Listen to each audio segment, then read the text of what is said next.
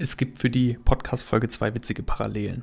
Ganz, ganz aufmerksam HörerInnen wird das vielleicht schon aufgefallen sein, doch alles der Reihe nach. Heute zu Gast ist Dr. Wolfgang Kühnel. Oder fairerweise muss ich sagen, dass ich zu Gast war, denn ich durfte in Versmod sein und wir haben den Podcast live vor Ort am Standort aufgenommen. Und warum die Parallelen?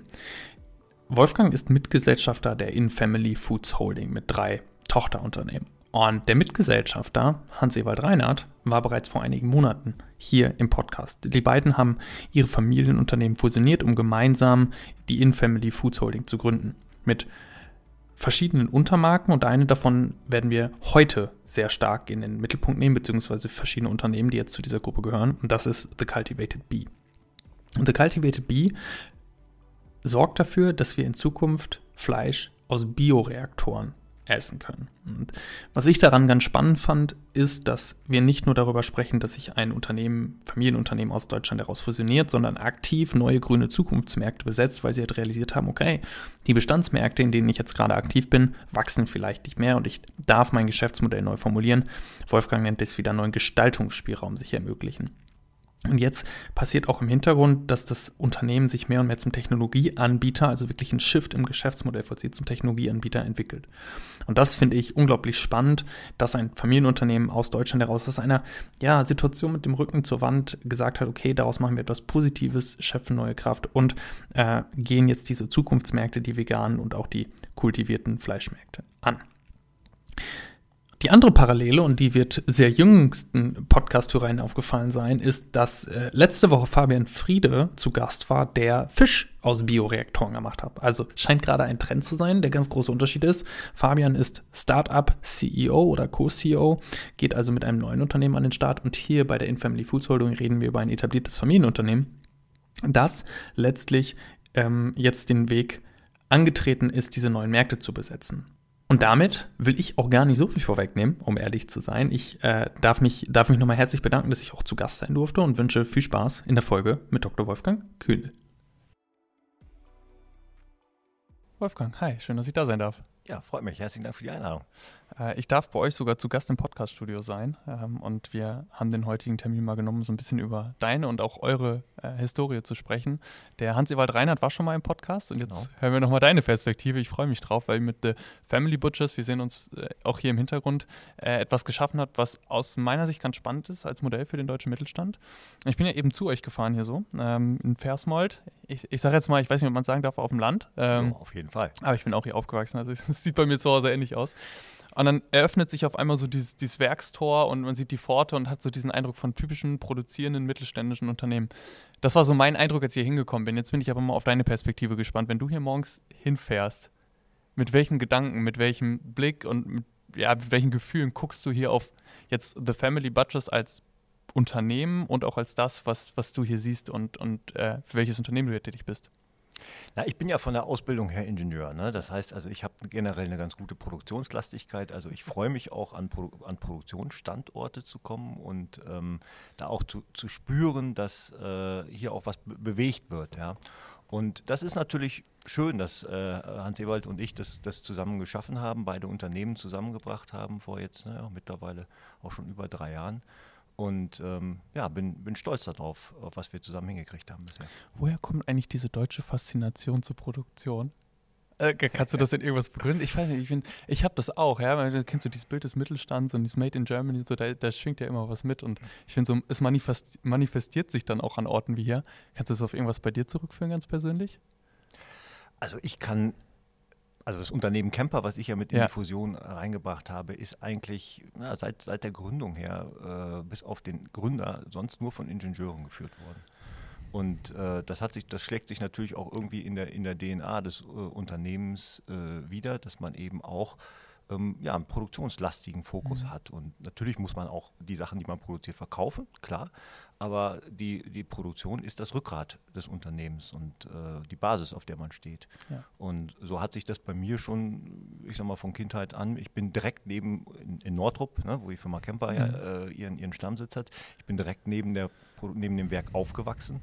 Das heißt, ich bin häufig mit meinem Vater mal am, am Samstag auch durch die Räuche gegangen und so weiter. Also habe da sehr früh einen, auch ein gutes Feeling ähm, für die Sachen bekommen und Produktion. Also mein Vater konnte im Garten an, der, an dem Geräusch der Klimaanlage erkennen, ob ein Fehler da war oder nicht. Die ja. moderne Qualität. Ja, ja genau, so, so, so, in etwa. Nicht? Und das, das, äh, das, ja. das, das, fährt natürlich ein bisschen, bisschen ab, da kriegt man einen Eindruck von, ja. Okay, dann weiß ich, wie dein Gehör funktioniert, leider. Ja. Ah, bei mir ist das nicht mehr so ausgeprägt, das kann man nicht mehr sagen. Du bist auch äh, Doktor der Lebensmitteltechnologie, richtig? Das ist korrekt, ja. Das heißt, es hat sich auch sehr früh abgezeichnet, dass dein Werdegang, du hast es gerade schon gesagt, lass uns die Geschichte mal aufrollen, ähm, in das Familienunternehmen und in de, die Lebensmittelindustrie führt. Ähm, wir fangen aber vielleicht mal ganz vorne an. Äh, Kemper hattest mhm. du gerade schon genannt als das Familienunternehmen, was du auch in die Fusion hier eingebracht hast. Ich glaube, du bist in fünfter Generation. Richtig, ja. ähm, 1888 gegründet. Ja, korrekt. Genau, da ist schon eine gewisse Historie hinter. Vielleicht gibst du mir noch einmal oder uns, die jetzt hier gerade zuhören, einmal noch ein bisschen besseren Überblick darüber, was war Camper oder was ist Camper mhm. für ein Unternehmen gewesen? Wie hat sich das entwickelt und äh, ja, was habt ihr getan? Wie, wie groß wart ihr? Die, die Stats quasi. Ja, sehr gerne. Also das Unternehmen Camper ist so ein bisschen Exot eigentlich in der Fleischwarenbranche mhm. gewesen, weil ähm, im Gegensatz zu vielen anderen Marktbegleitern äh, sind wir nicht aus dem Handwerk rausgewachsen. Sozusagen. Mhm. Der Kutter ist immer größer geworden. Mhm. Und dann hat man mhm. nicht nur eine Filiale gehabt, sondern mehrfach. Und dann wurde ja. das irgendwann eine große Produktion. Und so hat man so langsam den Übergang zum Industrieunternehmen äh, äh, dann, dann vollzogen. Aber viele sind eben auch von der Mentalität noch sehr im Handwerk verbunden. Ähm, das Unternehmen Kemper ist 1888 sofort als Industriebetrieb gegründet worden. Ja, also es gab vorher keinen okay. Handwerksbetrieb, mhm. sondern es ist gleich als Industriebetrieb gegründet worden. Es gab ein paar Voraussetzungen. Also durch Nordrup lief damals, äh, heute nicht mehr, aber damals eine Bahnstrecke, äh, die das Ruhrgebiet mit Wilhelmshaven äh, verbunden mhm. hat. Ähm, und äh, ein paar Jahre vorher gab es äh, sozusagen die erste Telefonanbindung. Also die Firma Kemper hatte den Fernsprecher Nummer 1 in, in, in, in Nordrup. ja. Das heißt, irgendwie konnten Aufträge reinkommen ja. und es konnte Ware dann per Bahn damals auch rausgehen. Ne? Entweder zu, der, äh, zu, den, zu den Überseehäfen dann am ja. Ende vom Tag oder auch ins Ruhrgebiet, wo ja viele, äh, ja, wo viele Personen gelebt haben. So, und dann war natürlich viel äh, Viehzucht äh, in der Region, im Artland, ähm, bäuerliche Struktur. Mhm. Und so hat man von vornherein gleich einen Industriebetrieb sozusagen aufgebaut. Und daraus sind dann sozusagen viele weitere Schritte dann äh, gekommen. Der, der Sohn des Gründers, äh, Hermann Kemper, ähm, hat äh, dann nach dem Ersten Weltkrieg Elektrotechnik äh, studiert und hat dann auch ähm, auf, auf, ja, auf Basis seines Studiums, ist er dann später ins Unternehmen eingetreten und hat im Unternehmen dann auch die, ähm, ja, die Grundzüge gelegt für die Technologie des Transrapids den mhm. wir ja kennen. So, also auch da wieder eine ingenieurwissenschaftliche Komponente, die nicht direkt was mit der Fleischverarbeitung äh, zu ja. tun hatte, aber sozusagen schon gezeigt hat, dass, dass meine Familie immer sehr in, in, in, technischer Dimension gedacht hat. Und das hat sich Stück für Stück auch in den, im, im Unternehmen dann wieder gespiegelt. Wenn wir jetzt ein, ein Stück nach vorne springen, ja, sozusagen zu, zu der Generation meines Vaters, hm, da hat mein Vater 1995 äh, einen, einen sehr großen Schritt gewagt und hat ein, ein exzessiv hochautomatisiertes Werk gebaut, damals für 1995. Ja, also mhm. wir haben ähm, ja. mit ähm, wir haben die Rauchwagen, die normalerweise per Hand durchs Unternehmen geschoben werden, sind auf so automatisiert fahrenden Fahrzeugen gefahren, so wie man das aus der Automobilindustrie ja. eigentlich kennt. Ne? Das war für 1995 schon, schon ein großes Kino und für uns ein Riesen-Stretch als Unternehmen. Wir haben zwischenzeitlich mehr äh, Elektroingenieure beschäftigt als Lebensmitteltechnologen. ja, also das, das war fürs, fürs Unternehmen schon ein großer Schritt nach vorne und zeigt auch nochmal, dass wir wirklich immer sehr in der industriellen Dimension gedacht haben. Ne? Wir sind sehr, sehr hoch automatisiert gewesen und konnten daher auch bestimmte Preissegmente im Handel auch gut bedienen. Also wir waren sehr gut in dem, in dem großen Massenmarkt, dem mhm. Preiseinstiegsbereich, wo wir eben hochspezialisierte Werke auf diesem Bereich hatten, mhm. hochautomatisierte Werke, wo man natürlich auch Volumen braucht, um, das, um, um da die, äh, die Fixkostendegression äh, äh, auch hinzukriegen. Aber wir waren auch halt in der Lage, äh, die Preispunkte zu schaffen, die man für diesen Massenmarkt braucht. Da konnten wir eben auch viel Volumen darüber akkumulieren und ja, wir waren dann, wir hatten knapp um die 400 Millionen Euro Umsatz, bevor wir in die Fusion gegangen sind, etwa 1400 Mitarbeiter. Hatten, unser Schwerpunkt ist eben in Nordrup, in Niedersachsen, haben aber auch Werke in, in, in Kloppenburg ähm, gehabt, oder haben sie immer noch.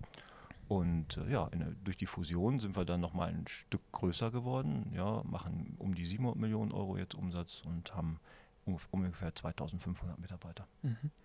Ich finde das gerade ganz spannend in der Schilderung.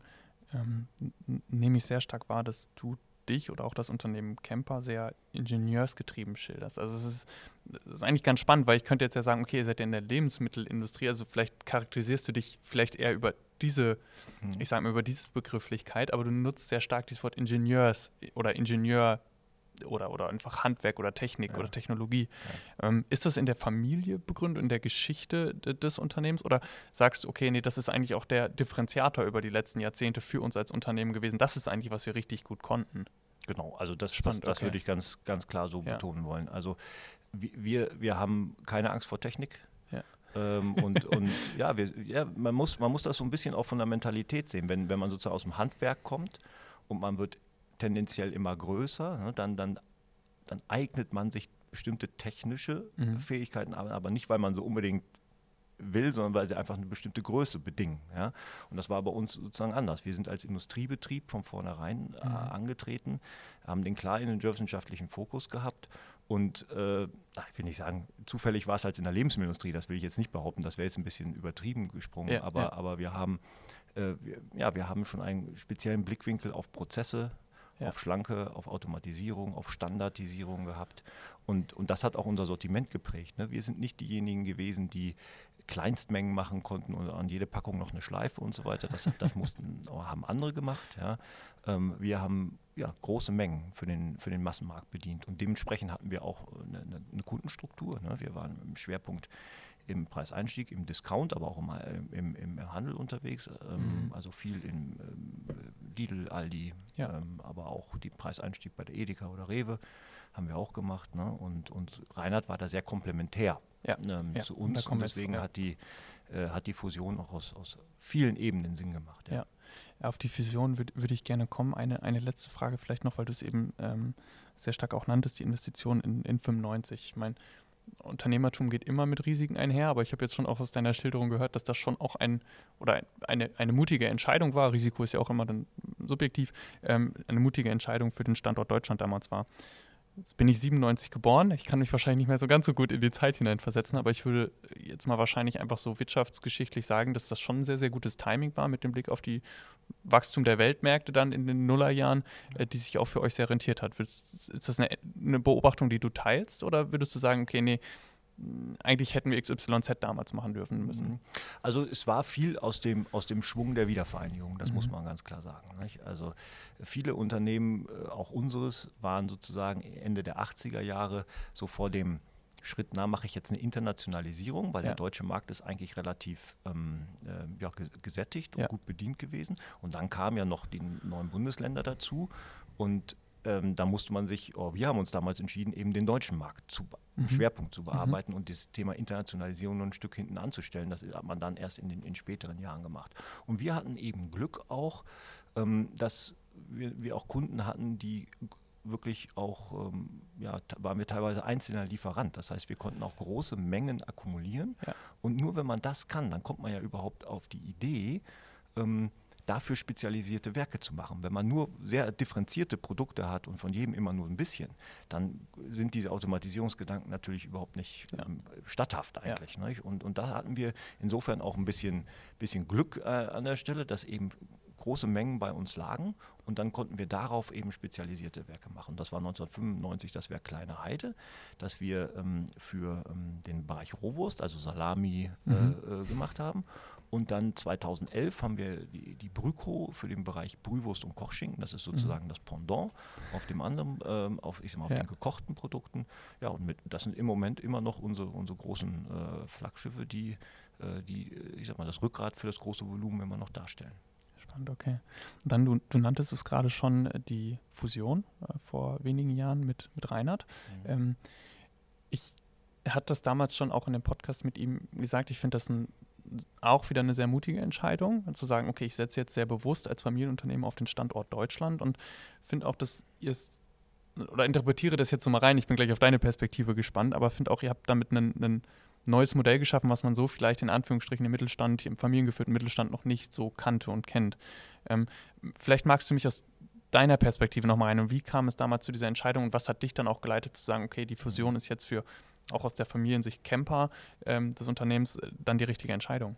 Ja, also der, der Wurstmarkt in Deutschland und, und, und in Europa, muss man einfach sagen, ist im Moment kein, kein wachsender. Mhm. Und die Perspektive, dass da wieder ein wachsender Markt draus wird, also da muss man schon sehr viel Fantasie haben, dass das, dass das nach vorne geht. Auf der reinen Fleischbasis. Das macht mit dem Veganen, kommen wir vielleicht nachher noch drauf, nochmal eine andere Geschichte sein, aber äh, ich sag mal, vor, vor drei, vier Jahren ähm, war, war das die Perspektive, dass wir tendenziell mit einem schrumpfenden Markt mhm. konfrontiert sind. Ähm, und wir als verarbeitende Industrie ähm, sind in, in, in, so einer klassischen Sandwich-Position. Äh, mhm. Äh, wir haben auf der einen Seite einen sehr stark konzentrierten Schlacht- und Zerlegebereich, mhm. ähm, ähm wo es ein paar, ein paar, Player gibt, die eigentlich den Markt in Deutschland äh, unter sich aufgeteilt mhm. haben. Und wir haben einen sehr konzentrierten äh, Bereich im Handel. Ja. ja. Und dazwischen äh, sind eine ganze Reihe von Verarbeiter. Wir waren kein kleiner, aber ähm, schon, also wir hatten nicht Marktanteile, wo man sagt, so damit kannst du dich ausruhen. Ja. ja. So und ich bin ja vor ja, ich mit 30, also jetzt äh, vor, ja, vor fast 13 Jahren ins Unternehmen ähm, eingetreten und man will ja als Familienunternehmen nicht nur Enkelfähigkeit schaffen, du willst sie auch gestalten. Du willst nicht immer mhm. in so einer defensiven Position sein, du willst nicht immer ähm, nur reagieren ähm, auf diese oberen, unteren Seiten des Sandwiches und gucken, dass du irgendwie da klarkommst, sondern du willst ja gestalten als Unternehmer. So. Und, und da musste man einfach zu einem Zeitpunkt feststellen, und ich denke mal, das war bei der Familie Reinhardt auch nicht äh, groß anders, ähm, dass man in, in der Konstellation, wie man jetzt unterwegs war, sicherlich ein auskömmliches Geschäft haben mhm. kann und auch damit sicherlich auch vernünftig unterwegs sein kann, aber wirklich in eine aktive, gestaltende Position ähm, kommt man nicht. Ähm, und daher war dieser Schritt für uns genau der richtige und, und sind Herr Reinhardt und ich auch so vom, vom Naturell vielleicht auch nicht so die, die klassischen Lokalfürsten oder so, sondern äh, die, die, die, da nichts teilen wollen, sondern ja. wir, hatten, wir hatten ganz klar ähm, für uns beide dann auch entschieden, dass ähm, ja, 50 Prozent von einem von The Family Butchers für uns mehr ist als 100 Prozent der, der, der vorherigen Unternehmen. Ähm, und daher war die Fusion für uns, uns folgerichtig und sie hat auch uns ja deutlich mehr Spielraum in vielen Dingen auch, auch ermöglicht. Ja. Wir konnten Themen angehen, die wir alleine nie hätten angehen können. Ja, ich finde gerade dieses Bild der Sandwich-Position äh, ganz spannend, weil ich glaube, man kann es auch vielleicht sogar gesamtwirtschaftlich übertragen, vielleicht nicht nur auf euch jetzt oder auf, auf die Branche, sondern auch sagen, okay, vielleicht ist sogar Deutschland in so einer Art Sandwich-Position zwischen Technologieführerschaft und Preisführerschaft und irgendwo in der Mitte müssen wir uns, uns, uns gerade finden.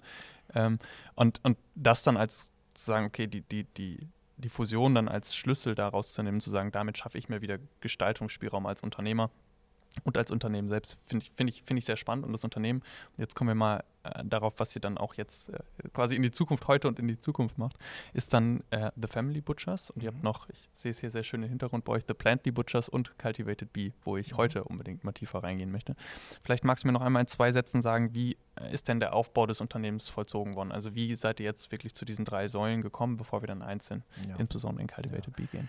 Also die Unternehmen Reinhardt und Kemper haben zusammen ähm, das Unternehmen The Family Butchers äh, mhm. ja gegründet und ähm, wir haben dann zwei weitere Unternehmen sozusagen hinzugefügt. Äh, Reinhard und ich haben uns intensiv damit beschäftigt, wie wir die Zukunft sehen und, mhm. und wie wir eben diesen Gestaltungsspielraum, den ich vorhin angesprochen habe, wie wir den jetzt auch konkret angehen wollen und nutzen wollen und haben, ähm, wie viele andere in der Branche auch, das ist jetzt nicht irgendwie ein, ein Novum, ähm, haben wir uns natürlich auch mit der veganen Seite, ja. also mit der pflanzenbezogenen Seite auseinandergesetzt und haben eben da das Unternehmen The Plantly Butchers ähm, gegründet, wobei jetzt, wobei wir mit über einem Jahr jetzt mittlerweile schon mit der Marke Billy Green mhm. Ähm, am Markt sind, die auch, auch sehr erfolgreich unterwegs ist, wo wir auch sehr zufrieden sind mit dem Fortschritt. Und wir haben dann eben ein, eine dritte Sparte dazu genommen, The Cultivated Bee, gehe ich gleich nochmal ein bisschen näher drauf ein. Und diese drei Sparten, die haben wir in der In Family Foods Holding ja. gebündelt. Ne? Also wir haben sozusagen den Nucleus Family Butchers gehabt, die anderen zwei dazu addiert und das dann in der Holding ähm, gebündelt. Und, und äh, Herr Reinhardt und ich sind jetzt äh, in der Holding sozusagen für die strategische Ausrichtung der Gruppe ja. verantwortlich. Ne? Das Unternehmen The Cultivated Bee ist ein Exot in unserer Gruppe, muss man ein bisschen sagen, weil es eben ein ganz anderes Geschäftsmodell hat. Wir sind bei The Family Butchers und The Plantly Butchers sind wir ja ähm, Konsumer-Endprodukt getrieben, ne? ja. ähm, während wir bei The Cultivated Bee eben äh, Technologie-Provider sind auf Neudeutsch. Ne? Wir sind eigentlich ein Biotech-Unternehmen, welches Technologien entwickelt in dem, in dem Feld der zellulären Landwirtschaft. Ja? und zelluläre Landwirtschaft ist so ein Sammelbegriff, wo man Themen wie ähm, Cultivated Meat, ähm, also zellbasiertes äh, Fleisch und aber auch Themen wie Präzisionsfermentation äh, zusammenfasst. Und in den beiden Themen sind wir eben aktiv um, und entwickeln Technologien, die wir eben anderen Playern in der Branche auch zur Verfügung stellen können. So, warum haben wir uns entschlossen, Technologieanbieter zu werden? Äh, das ist vielleicht nochmal eigentlich die entscheidende Frage, weil sonst sind wir eigentlich eher ein produzierendes Unternehmen. Wir hatten ja vorher darüber gesprochen, das ist eigentlich nicht so in unserer DNA. Aber auf der anderen Seite haben wir uns, wir sind in Europa aktiv mhm. ja, und wir haben bei all diesen Themen, die ähm, die Cultivated Bee entwickelt, haben wir ähm, das sogenannte Novel Food Verfahren, was äh, die, die EFSA, also ähm, die European Food Safety Association, mhm. wo man diese neuen Produkte zulassen muss. Mhm. Und das ist in Europa sehr ein sehr mh, hm, langwieriges äh, Verfahren und, und wir war, ich will es mal so ausdrücken. Und, ähm, ich kann es mir nicht vorstellen. Ja, ja, genau. ähm, ja und, und wir haben uns aber entschieden, ähm, dass wir sagen, naja, also wir können unser äh, Geschäftsmodell nicht davon abhängig machen, wie die politischen Mühlen in Europa dort, dort arbeiten. Und ähm, deswegen haben wir ganz klar gesagt, äh, dass wir uns da unabhängig machen müssen, ein mhm. globales Geschäftsmodell aufsetzen. Ähm, und das ist eben im Bereich des, des Technologieanbieters äh, möglich gewesen. Ähm, wir nehmen immer eine ganz nette Analogie da an der Stelle. Äh, wenn man das mit dem Goldrausch äh, vergleicht, dann, dann äh, sind wir nicht hinter den Goldnuggets her, sondern wir verkaufen die Schaufeln und die Siebe. Und das lässt sich eben auch sehr gut skalieren und auch vor allen Dingen international aufsetzen. Mhm. Ich äh, finde also äh, vielen, vielen Dank erstmal. Ich müsste jetzt lügen, wenn ich sage, ich habe sofort alles verstanden. Deswegen kommen gleich noch ein, zwei, noch ein, zwei gute ja, ja, genau. Nachfragen genau. oder doofe Nachfragen. Aber ich finde diesen Prozess, den du gerade schilderst, einfach schon, schon, total interessant, weil eben ist relativ beiläufig ja gefallen, dass der Markt jetzt nicht unbedingt mehr wächst. Und das natürlich dann auch dazu führt, zu sagen, okay, wie kann ich denn mich in wieder Wachstumsmärkte begeben, damit ich einfach auch wieder äh, dieses unternehmerische, diesen unternehmerischen Gestaltungsspielraum nutzen kann. Und daraus, das eine haben wir gehört, Billy Green und das andere Cultivated Bee, dann letztendlich entstanden. Das finde ich schon mal so, mal so strategisch betrachtet total spannend, weil ich auch hier wieder wahrnehme, dass vielleicht nicht jedes Unternehmen, gerade vielleicht im familiengeführten Mittelstand, ohne jetzt alle über einen Kamm scheren zu wollen, aber wirklich sagt, okay, ich öffne mich jetzt nochmal total neuen Geschäftsbereichen oder total neu ist jetzt auch relativ, aber ich möchte eben nochmal neu, neu was schaffen. Das, das fände ich erstmal in der Beobachtung schon spannend. Und dann auch dieser Shift, den du schilderst von, okay, ich bin eher Endkunden, äh, endkundenorientiert hinzu, ich werde Technologieanbieter, also stelle mhm. vielmehr die Infrastruktur und genau. spiegel das auch in einem Geschäftsmodell wieder, ist ja nochmal der nächste Shift, den, den ihr strategisch gemacht habt. Ja. Ähm, vielleicht da nochmal ganz konkret, konkret rein, in den Prozess würde ich ganz gerne noch, noch tiefer verstehen. Wie kann ich mir Cultivated Meat vorstellen und vor allem den Produktionsprozess dahinter? Also was passiert da wirklich? Ja, also bei Cultivated Meat versucht man also in einer, einer technischen Umgebung mhm. das nachzustellen, was normalerweise im tierischen Körper, aber auch bei uns im Menschen ist das ist nicht anders, ja, ähm, ähm, stattfindet. Also im Tier wachsen ja auch, wenn es also wächst und Gewicht zulegt, ja. dann, äh, dann vermehren sich dort die Zellen, äh, es entsteht Zellmasse, es entsteht Muskelgewebe äh, und, und dafür hat das Tier eine relativ optimale äh, Umgebung. Die ist erst sozusagen, wenn es ganz klein ist, im, im, im Mutterleib, ja. klar. Und wenn es dann geboren wurde, hat sie die Umgebung selber und, und wächst das. Und das, das ist die Aufgabe, das technisch nachzustellen. Das macht man in sogenannten mhm. Bioreaktoren. Mhm. Ähm, man entnimmt dazu einem äh, Tier äh, Zellen, ja, ähm, das ist ähm, in der Regel ein, ein, ein schmerzfreier Prozess. Mhm. Ähm, wir machen das in, den, in, in, unserem Falle so, weil wir auch das Tierwohl wirklich da auch nach vorne stellen wollen. Ähm, wir entnehmen die Zellen bei Säugetieren unmittelbar nach der Schlachtung. Mhm. Also es wird geschlachtet für den normalen menschlichen Verzehr. Mhm. Ja, und unmittelbar nach Eintritt des Todes nehmen wir Zellen und mit denen können wir dann weiterarbeiten. Ne? Und bei ähm, der Flügel nehmen wir es aus dem Ei. Mhm. So. Und wenn man diese Zellen dann hat, äh, dann, dann äh, muss man die ein bisschen aufreinigen sozusagen. Dann man kann ja gucken, ob man Muskelzellen kultivieren will oder Fettzellen oder Bindegewebszellen. Ja, das kann man also ein bisschen dann aufreinigen, dass mhm. man auch die richtigen Zellen hat. Und dann gibt man die in einen Bioreaktor und äh, gibt ein Wachstumsmedium dazu. Und, und, dieses Medium muss so beschaffen sein, dass die Zellen sich da eben wohlfühlen mhm. und sich beginnen zu teilen. Also was braucht man für sowas? Man, man hat eine, eine, eine wässrige Lösung, da sind ein paar Ionen drin. Äh, Mineralstoffe also, nicht? Und dann hat man äh, einen Zucker drin, in der Regel eine Glucose äh, als Energieträger, mhm. nicht? Also aus dem müssen die Zellen dann sozusagen für ihren Energiestoffwechsel aufnehmen. Dann gibt man einzelne Aminosäuren dazu. Aminosäuren sind ja die Bausteine der Proteine, mhm. die, die, die sozusagen die einzelnen Bestandteile, aus denen die Proteine aufgebaut sind. Und die Zellmasse besteht dann ja zum Großteil aus Proteinen. Mhm. Das heißt also, wenn die Zellen sich ähm, größer und sich vermehren, dann werden die Aminosäuren sozusagen aufgenommen und daraus werden Proteine dann äh, synthetisiert. Mhm. Das gibt man hinzu. Ähm, und, ähm, und dann gibt man sogenannte Wachstumsfaktoren dazu. Das sind, das sind Proteine, die die anderen, ähm, die die Zellen zum Teilen anregen. Mhm. Ja? Und das ist das, was bisher diese Prozesse auch extrem teuer gemacht hat. Ähm, dass eben diese Bestandteile, die ich gerade aufgezählt habe, aber ganz besonders eben diese Wachstumsfaktoren, bisher nur in ganz kleinen Mengen für die pharmazeutische Industrie hergestellt mhm, okay, wurden. Verstanden. Und damit auch, man, man sagt ja immer so schön Apothekerpreise, äh, und die gab es da wirklich, da bei den Wachstumsfaktoren kosten eben ein paar Milligramm Hunderte von Euros. Man ja. braucht da auch nicht so wahnsinnig viel, aber das hat die Produktion eben sehr teuer gemacht. So, mit diesem Wachstumsmedium geht man dann und den Zellen geht man dann in so einen Bioreaktor und da wachsen dann die Zellen. Und dieser Bioreaktor ist im Prinzip dazu da, Zellen optimal mit diesen Wachstumsstoffen zu, zu ähm, versorgen. Ne? Also da geht auch sozusagen Sauerstoff rein in, in, in, den Reaktor, der muss gleichmäßig verteilt werden. Ähm, dann äh, müssen die, mhm. die einzelnen Bestandteile des Mediums, wenn sie konsumiert werden, auch wieder neue dazugegeben werden. Und der Bioreaktor sorgt sozusagen dass die, dafür, sozusagen, wie, wie die Haut eines, ja. eines, eines Tiers sozusagen, dass die richtige Temperatur da ist, ähm, ähm dass die Nährstoffe gleichmäßig verteilt sind, man überall sozusagen auch Wachstum dann realisieren werden kann. So, und dann ist irgendwann so der Bioreaktor in Anführungsstrichen voll. Dann kann man das ernten, diese Zellen, und mhm. weiterverarbeiten. Ja. So, so kann man sich den Prozess am Ende vorstellen. Also man versucht technisch das nachzuahmen, was ja. eigentlich in einem ähm, normalerweise im, äh, in einem Tierkörper selber dann vonstatten geht.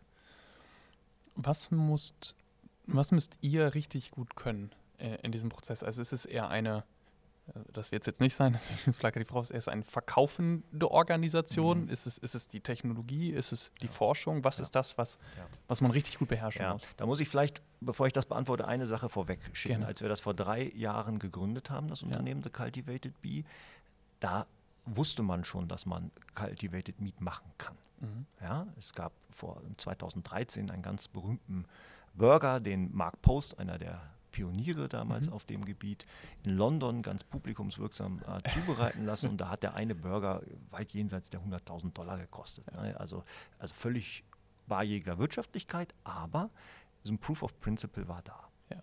So. Das heißt, als wir das Unternehmen gegründet haben, wussten wir, Cultivated Meat ist grundsätzlich machbar. Das mussten wir nicht zeigen. Mhm sondern wir haben rein aus der industriellen Perspektive da wieder rausgeguckt. Also es ist machbar, warum gibt es das nicht auf dem Markt? Ja. So. Und wenn man einen, einen Impact in Richtung Nachhaltigkeit ähm, oder ja, eine andere Proteinversorgung ähm, generieren will, dann muss man ja nicht irgendwie so, so, eine Nische als, als Ziel haben, sondern man muss am Ende auf den Massenmarkt ja. gehen. Und was braucht man für einen Massenmarkt? Ähm, Preise, die die Masse äh, auch bezahlen kann und ja. man muss auch in Masse herstellen können. So, ganz trivial eigentlich, diese beiden Voraussetzungen, aber das war eben damals nicht gegeben und wir haben uns genau analysiert, welche Bottlenecks gibt es denn, die bisher es verhindert haben, dass mhm. Cultivated Meat in, in dieser Masse industriell produziert werden kann. Und die haben wir identifiziert mhm. und haben ganz gezielt nur an diesem Thema gearbeitet. Wir mussten nicht mehr zeigen, dass das geht, sondern ja, wir haben ja, nur an der industriellen Skalierung gearbeitet. Und da ist uns in den letzten drei Jahren auch ganz große Schritte äh, nach vorne ähm, gelungen. Und jetzt, um auf deine Frage zu kommen, was brauche ich sozusagen ja. dafür? Ich muss sehr, sehr interdisziplinär vorgehen. Also mhm. wir haben eine, wir haben einmal wirklich Grundlagenforschung in dem Bereich, aber auch in, aber auch ingenieurwissenschaftliche Skalierungsthemen. Mhm. Ja? Ähm, man kann nicht einfach nur jetzt eine Zelllinie perfekt entwickeln und sagen, na jetzt läuft das einfach. ja? So, man muss das ne-, Medium darauf adaptieren. Man braucht dann den Bioreaktor das muss alles ineinander wirken. Stichwort Bioreaktor ist, ist, ist vielleicht auch mal ganz interessant. Wir sind jetzt selber in die Produktion von Bioreaktoren eingestiegen in unserem Werk in Kanada.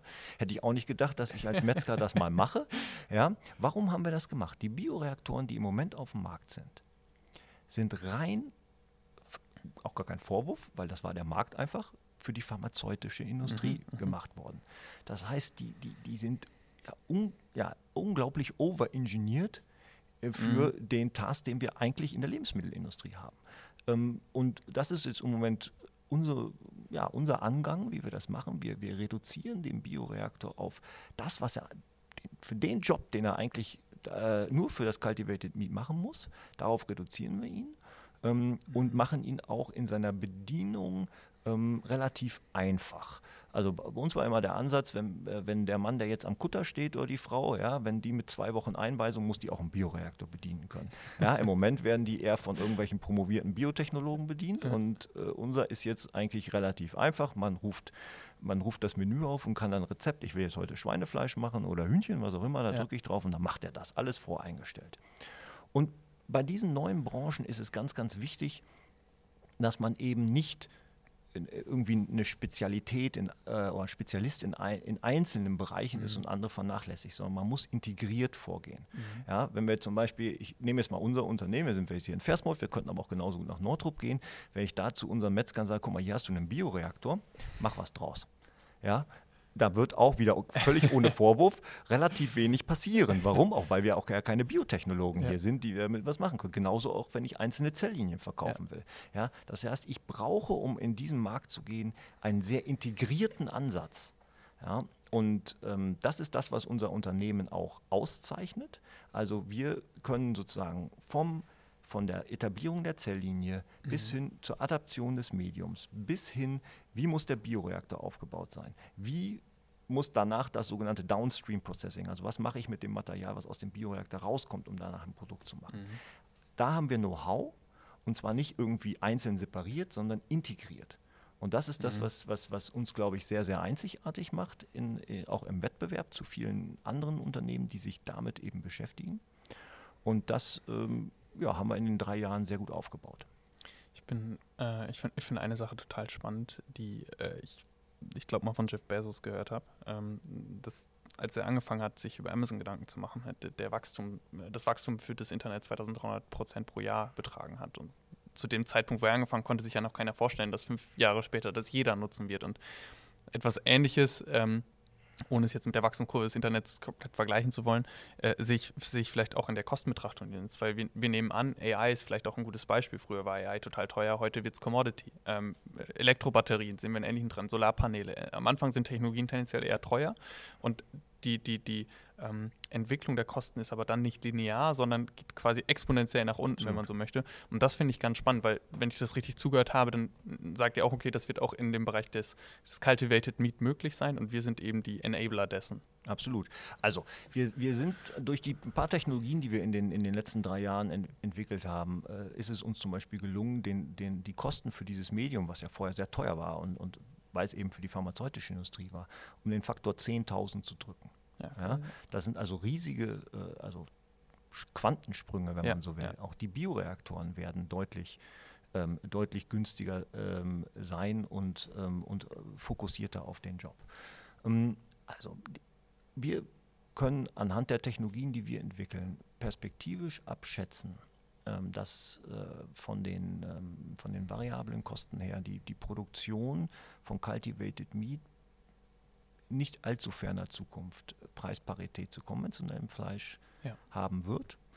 Und jetzt in, in Deutschland ähm, äh, und auch in Europa ist es ja nun so, dass das konventionelle Fleisch tendenziell eher durch Tierwohlthemen auch teurer ja. wird, was ja auch gut ist. Ja. ja.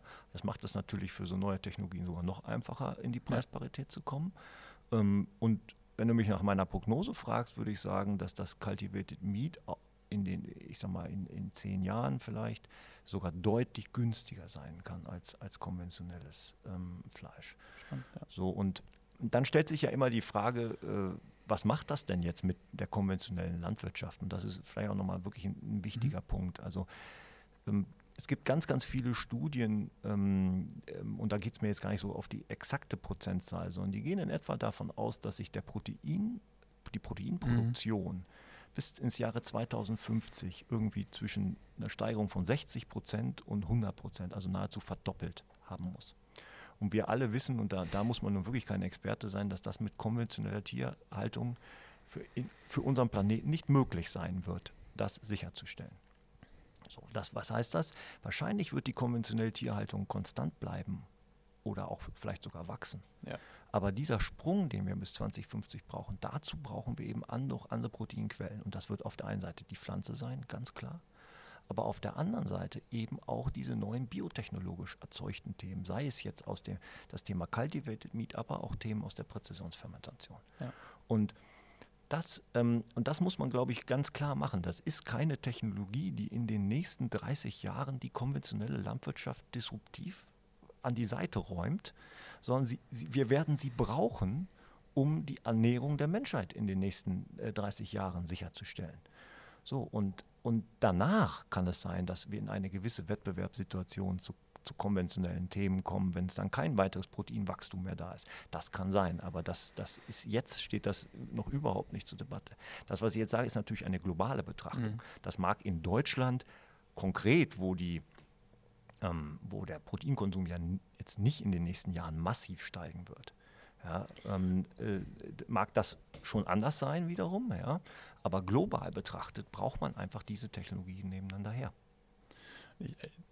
Da kommen wir vielleicht auch so ein Stück weit zum Anfang unseres Gesprächs zu, zu, den Möglichkeiten von Technologie und auch aus der Technologiebrille auf Dinge zu schauen. Ich habe mich sehr stark erinnert, als du geredet hast, gerade an einen Podcast, den ich mit, mit Florian Hildebrand gemacht habe. Der hat äh, ein Unternehmen gegründet, das Direct Air Capture. Und das ist so CO2-Staubsauger, wo das genau das gleiche eigentlich war. Wie teuer ist eigentlich ist, eine Tonne CO2 aus der Luft zu holen? Und wenn das geknackt ist, dann ist, glaube ich, das Geschäftsmodell auch für alle offensichtlich, ja, weil das CO2 wird halt kosten günstig oder, oder zumindest rentabel dann eben aus der Luft geholt werden können. Und das hat dann einen positiven Beitrag durch Technologie eben auf natürlich Ökonomie und Ökologie. So, Absolut. und das, das finde ich gerade auch in einem System, was vielleicht noch äh, mehr ähm, unter Disruption stehen wird in den nächsten Jahrzehnten. Also ich denke immer nur an die Anzahl der Ernten, die unsere Böden noch hergeben, ja, um beim Thema Landwirtschaft zu bleiben.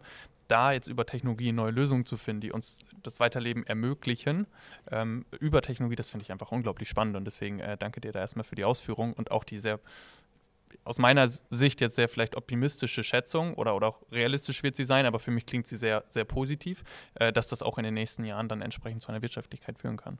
Ja, also davon bin ich äh, sehr überzeugt, dass wir, dass wir das wirtschaftlich ähm, hinbekommen. Wir haben natürlich die Herausforderungen gerade in Europa, was die Zulassung angeht. Ja. Cultivated Meat ist ja bisher in, in Singapur zugelassen und in den USA. Ähm, auch nicht flächendeckend, aber, aber also in den USA sind es zum Beispiel bestimmte Hühnchenprodukte, die zugelassen sind. Ähm, in Europa ähm, ähm, sind wir da noch nicht so weit, muss man, äh, muss man ganz klar sagen. Und das Zulassungsverfahren ist in Europa auch ein, ein, äh, ein langwieriges. Ähm, und ja, und auch eine gewisse politische Diskussion hängt natürlich auch an dem Thema, das ja. muss, man, muss man ganz klar sagen. Aber wir sind in Europa ein, ähm, ja, wir haben einige gute Technologiefirmen in dem Bereich in, in Europa und es stünde der Europäischen Union gut an, auch hier, äh, ich sag mal, die, ja, die es zu ermöglichen, dass diese Produkte auch in Europa auf den, auf den Markt kommen. Vor allen Dingen, weil es auch eine große Chance ist, auch äh, für die europäische ähm, ich sag mal, Gesetzgebung an der Stelle oder Regulierung, da auch wirklich internationale Standards auch mitzusetzen mhm. und zu beeinflussen. Ja. Also die Europa hat schon die Chance hier sozusagen das sicherste Cultivated Meat ähm, wirklich ähm, zu, zu etablieren und auch ähm, dafür Standards festzusetzen, die dann auch Chance haben, auch international gültig zu werden. Ähm, und da, diese Chance sollte in meinen Augen Europa sicherlich nicht an sich vorbeiziehen lassen. Mhm. Vielleicht noch eine letzte Frage dazu, ähm, in, in, Richtung wirklich dann auch Geschäftsmodelle. Also ich spule jetzt weiter, das funktioniert. Und, und äh, wer sind dann so typischerweise die Kunden für euch jetzt als Unternehmen? Wenn du sagst, wir sind eher der Infrastrukturanbieter.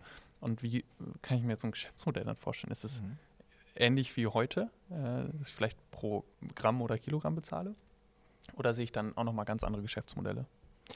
Ja, also im Moment sind wir ja so, weil, weil das ja noch nicht flächendeckend auf dem Markt ist, dass wir mhm. im einzelnen Unternehmen erstmal schwerpunktmäßig auch im Bereich Bioreaktoren äh, ja. ähm, verkaufen und auch, aber auch schon im, in Richtung Pilotanlagen, also wirklich mhm.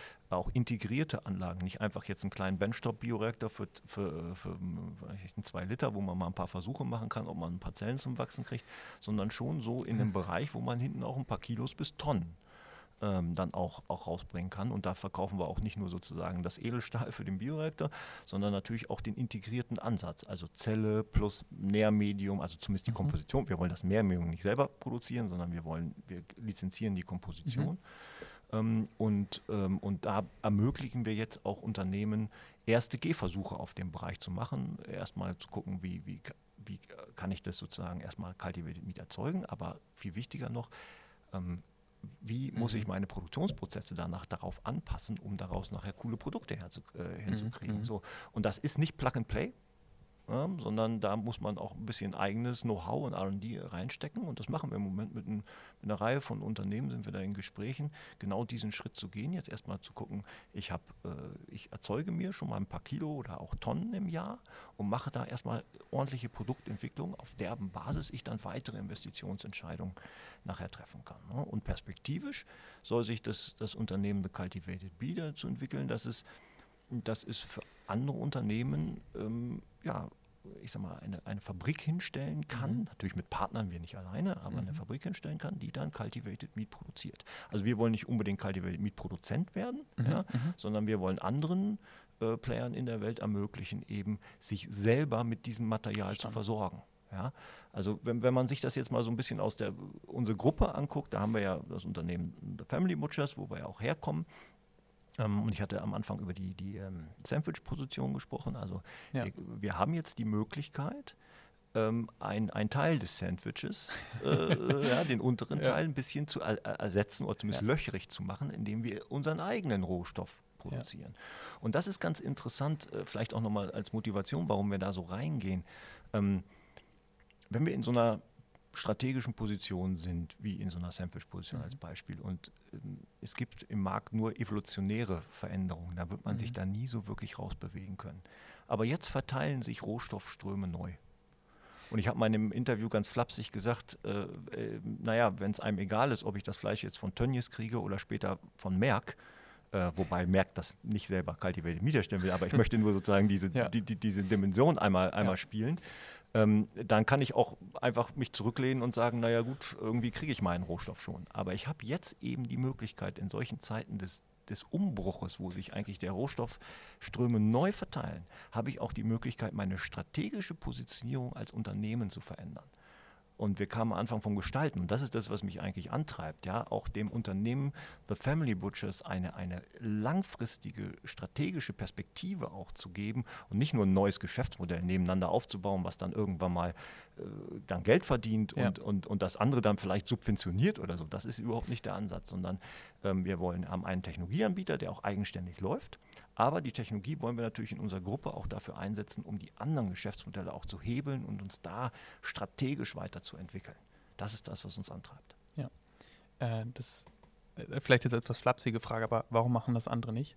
aktuell in der jetzigen Zeit? Also ich, ich unterstelle das jetzt so, muss mhm. ja nicht zwangsläufig so sein, aber ich würde schon wahrnehmen, dass tendenziell so diese Aufbruchstimmung, dieser Mut und zu sagen, okay, wir können mit Technologie auch die Märkte der Zukunft besetzen. Wir können uns jetzt noch neu, strategisch in der Wertschöpfungskette positionieren und auch über, ich sag mal, unsere Positionierung im Markt nachdenken. Das sind alles Dinge, die ich jetzt nicht im Handelsblatt lese, sondern da lese ich nur, oh, alles doof, Deutschland doof, Energiekosten hoch, Berichterstattung, EU-Pflichten, hm, alles irgendwie nicht so.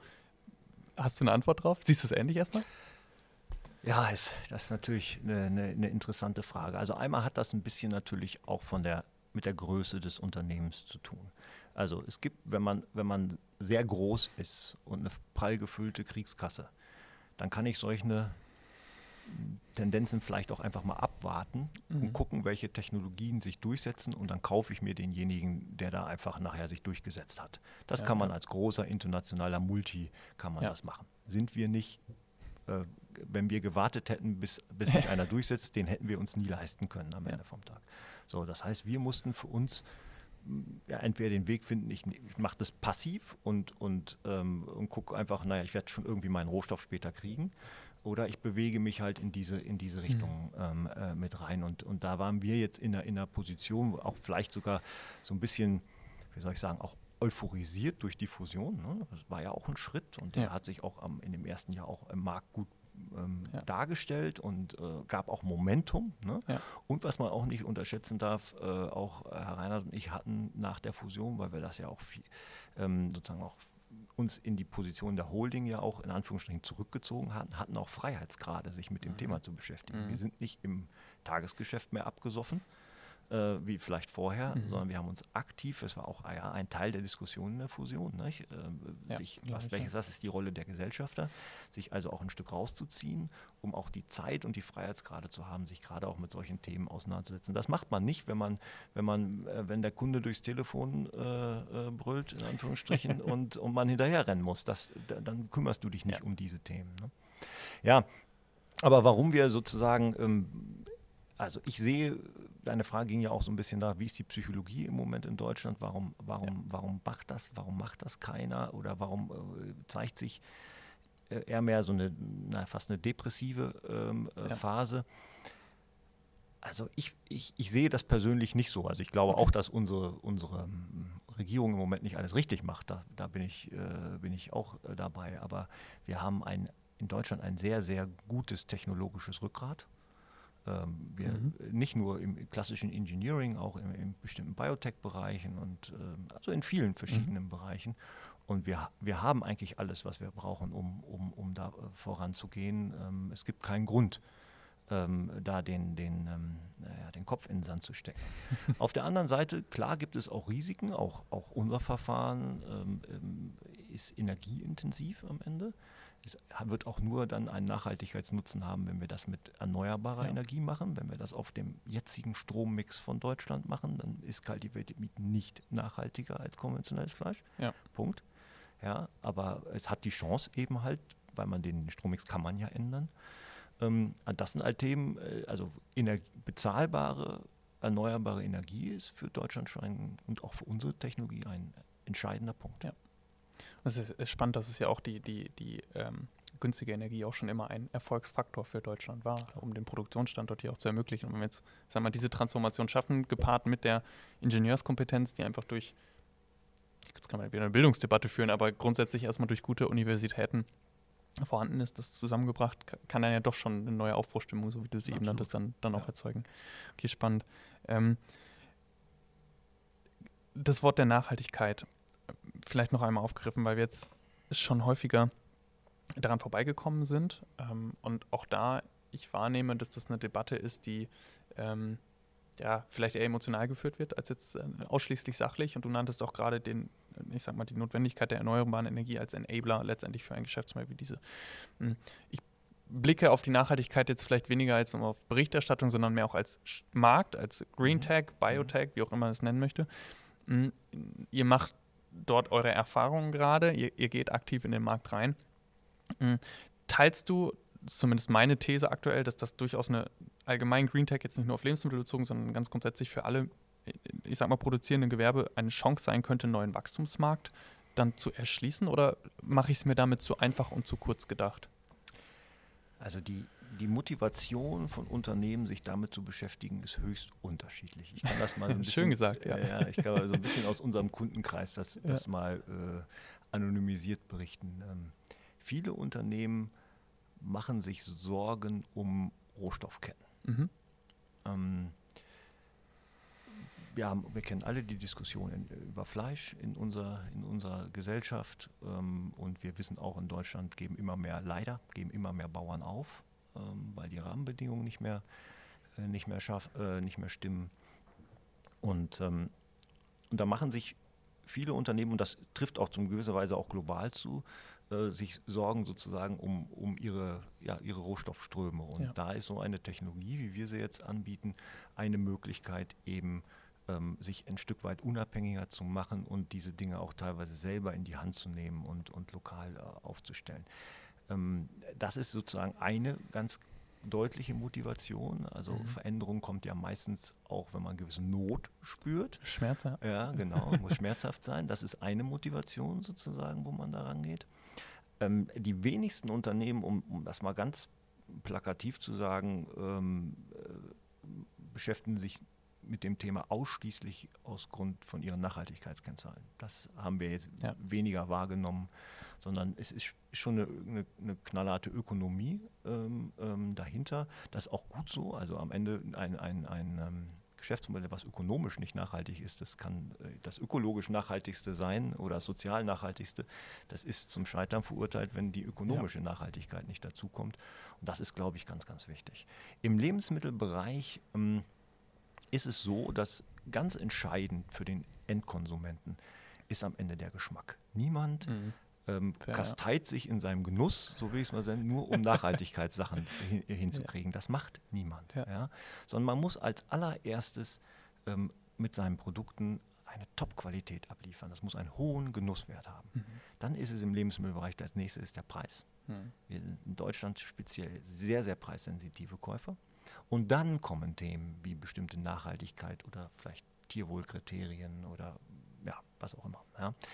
Aber also diese beiden ersten Sachen sind eigentlich die, mhm. die absolut entscheidenden. Und man muss, um diese Sachen hinzubekommen, das merken wir auch bei den veganen Erzeugnissen, ja, wenn, man, wenn man da nicht wirklich einen guten Job in der Qualität der Produkte macht, dann wird man diese Transformation des Marktes in diese Richtung nicht hinbekommen. Und das ist erstmal das Fundament, auf, auf dem man steht. Und die anderen Themen kommen dann Stück für Stück ähm, danach. Ja. Und gerade, ähm, das habe ich zumindest bei euch auch rausgehört, oder ich nehme es jetzt einfach mal so an, ähm, geht natürlich dieser neue Schritt, gerade vielleicht in Bezug auf Cultivated Beer, auch mit Investitionen einher. RD. Und typischerweise, ich habe ja eben die, den Vergleich zu, zu Greenlight Carbon Technology, zu diesem äh, Direct Air Capture Modell gemacht ist das VC-funded, also durch Wagniskapitalgeber finanziert. So, ich brauche Hardware, die ist in erster Instanz teuer, wenn ich an die Bioreaktoren denke. Es ist ein Markt, wo ich jetzt äh, weiß, da ist, ein, da ist ein ökonomischer Case, wenn er kommt, dann äh, geht es richtig ab, ganz mhm. stumpf gesagt. Mhm. Aber der muss eben zwischenfinanziert werden. Ja. Ähm, ich denke eben an, an, unseren Anfang 1995, die Investition, sind wir an einem ähnlichen Punkt. Ist das wieder so ein Moment von, okay, unternehmerischer Mut zeigen, die Gestaltungsspielraum, der eben da ist, nutzen und das Trading. Und ist das auch, was viele abhält? Oder ist das nicht so, ist, wie gehst du mit diesen Investitionen tätigen in diesem Geschäftsfeld um? Ja, also das ist natürlich bei, bei jedem Unternehmer immer höchst individuell und auch typabhängig. Aber ähm, wir, wir haben uns dazu in, in, entschlossen, in diese, diese Richtung auch erstmal selber äh, vorzufinanzieren um eben diese Schritte auch zu ermöglichen. Aber gleichzeitig, und das ist auch ganz wichtig, unser altes Geschäftsmodell, was wir, in das wir nach wie vor noch investieren und was wir auch vorantreiben und zu dem wir auch stehen, ja. ja jetzt auch nicht kaputt zu sparen, in, in mhm. dem Sinne, dass das melken wir jetzt noch so lange und dann Nein. schieben wir alles irgendwie in die tolle neue Welt und dann lassen wir es äh, tot umfallen. Das war nie unser Ansatz, sondern wir haben gesagt, wir, wir, haben das, wir haben die Verantwortung für unser Kerngeschäft und da der, das stehen wir auch und das, wenn man die Gruppe betrachtet, geht in dieses Kerngeschäft auch immer noch das meiste Geld. Ja. Mhm. Ähm, gut, sind auch die größten Abschreibungen drauf, aber äh, sind auch das, geht das meiste Geld rein. Ja. Äh, in, den, in die anderen Bereiche, da haben wir Reinhard und ich uns zusammengesetzt und gesagt, so das finanzieren wir jetzt ähm, ähm, ähm erstmal vor. Wir haben das auf drei Jahre jetzt erstmal ähm, durchfinanziert, um auch wirklich eine, eine, geordnete Forschung da auch zu machen. Das war auch sehr gut, muss man ganz mhm. klar sagen, wenn man wenn man mal die andere Welt, du hast es ja angesprochen, sind häufig äh, Venture finanziert und wenn ja. man Venture finanziert ist, dann muss man ja auch viel Krach machen. Weil man braucht ja ständig eine Anschlussfinanzierung ja. und ich muss äh, Bibi Netanyahu in den Burger beißen lassen oder ich muss ja. mir Leonardo DiCaprio in den Cap Table holen, was auch immer. Aber ich muss irgendwo ähm, laut sein, um wieder was hinzukriegen. Und ähm, wir sehen halt gerade auch in unserem Feld, ähm, dass viele Unternehmen sich dabei auch äh, selbst überholt haben. Ja? Mhm. Also eben einige Themen in der Grundlagenforschung in der, äh, oder in der Etablierung von Grundlagen teilweise übersprungen haben, um wieder den, den nächsten öffentlichkeitswirksamen Schritt machen zu können. Ja. So, und das fällt den ganz vielen im Moment auf die Füße. Es gibt in den USA eine Riesendiskussion über sehr, sehr hoch und also mit hunderten Millionen von Dollar finanzierten Unternehmen, die es bisher noch nicht hingekriegt haben, ganz einfach. Ja. Das liegt aber im Schwerpunkt daran, also erstmal ist es auch nicht ganz trivial, das hinzukriegen, aber es liegt im Schwerpunkt daran, dass man viele Grundlagenthemen halt einfach übersprungen hat, um die, um die, um die, die nächste PR-wirksame äh, Sau durchs Dorf zu treiben. Ja. So. Und, und da war unser Ansatz, glaube ich, gut, dass wir gesagt haben, wir finanzieren das erstmal sauber durch, um eben auch diese Hausarbeiten machen zu können. Das ist jetzt das Fundament, auf, auf, auf dem wir stehen. Ähm, und in der Tat äh, sind wir im Moment an einem Punkt, wo wir uns auch für ähm, andere Investoren öffnen wollen. Jetzt gar nicht so sehr, weil wir es nicht mehr selber finanzieren wollen oder können. Das ist durchaus äh, möglich, aber wir wollen eben auch weitere Perspektiven, weiteres Netzwerk mit reinbekommen. Wir sind ein Technologieanbieter. Ja, also der, der, der gedeiht nicht nur in der westfälischen Scholle. Ja, der, ist, der, muss ein, der muss international unterwegs sein. Wir haben Standorte in Heidelberg, wir haben Standorte in Kanada, in, in Toronto oder nahe Toronto.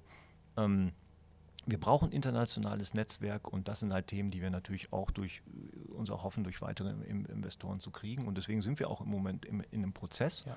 auch durchaus andere Themen mit aufzunehmen, aber eben wir haben auch schon ganz schön viel erreicht. Also ja. dass wir, wir wenn, wenn, jetzt ein Investor reingeht, der äh, also die Mehrheit kriegt er nicht, will ich mal so sagen, ja, sondern er, er, er, ähm, er partizipiert an den Themen, die wir bisher auch mit erreicht ja. haben. Ja, und das ist nicht wenig. Ja. Und da, dazu vielleicht noch zwei, ne, zwei ganz schnelle Gedanken, die, die mir während deines deiner Ausführungen, vielen Dank dafür gekommen sind. Das eine ist so, ihr habt ja auch ein Unternehmen geschaffen, das, du hast gesagt, als Technologieanbieter im Bereich Nachhaltigkeit weitesten Sinne positioniert ist, was ja auch erstmal für Investoren riesig attraktiv ist. Wenn ich mir mhm. einfach nur die Veränderungen im Finanzmarkt anschaue und sehe, dass ESG-Kriterien und Nachhaltigkeit auch tendenziell höhere Multiples bekommen. Also es ist ja erstmal ein spannender Schritt, Schritt in die Richtung und auf der anderen Seite aber auch den Gegentrend zu sehen, zu sagen, okay, ich möchte ein langfristig nachhaltiges Unternehmen aufbauen. Nachhaltigkeit jetzt bewusst nicht im ökologischen, sondern eben auch im ökonomischen Sinne gesehen.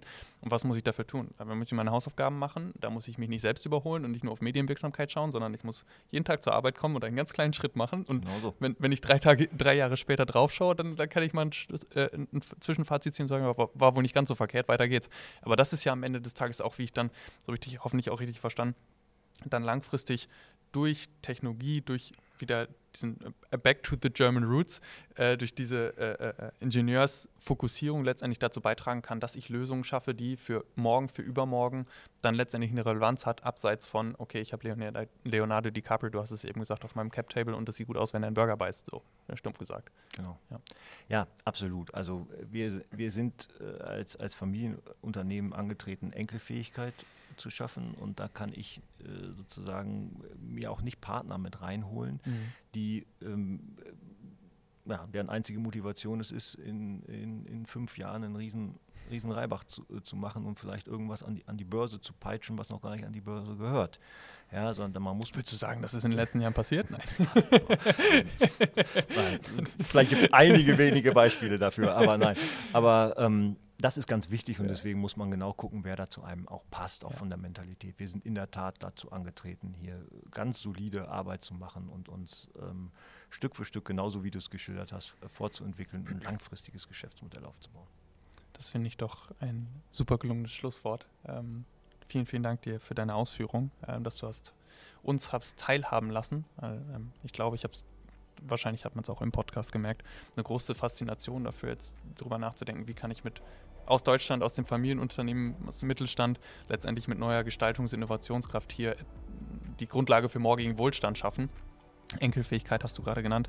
Ähm, das äh, hat, hat mich sehr inspiriert. Deswegen vielen Dank, dass ich hier auch vor Ort sein durfte und für deine Zeit. Sehr gerne, hat viel Spaß gemacht.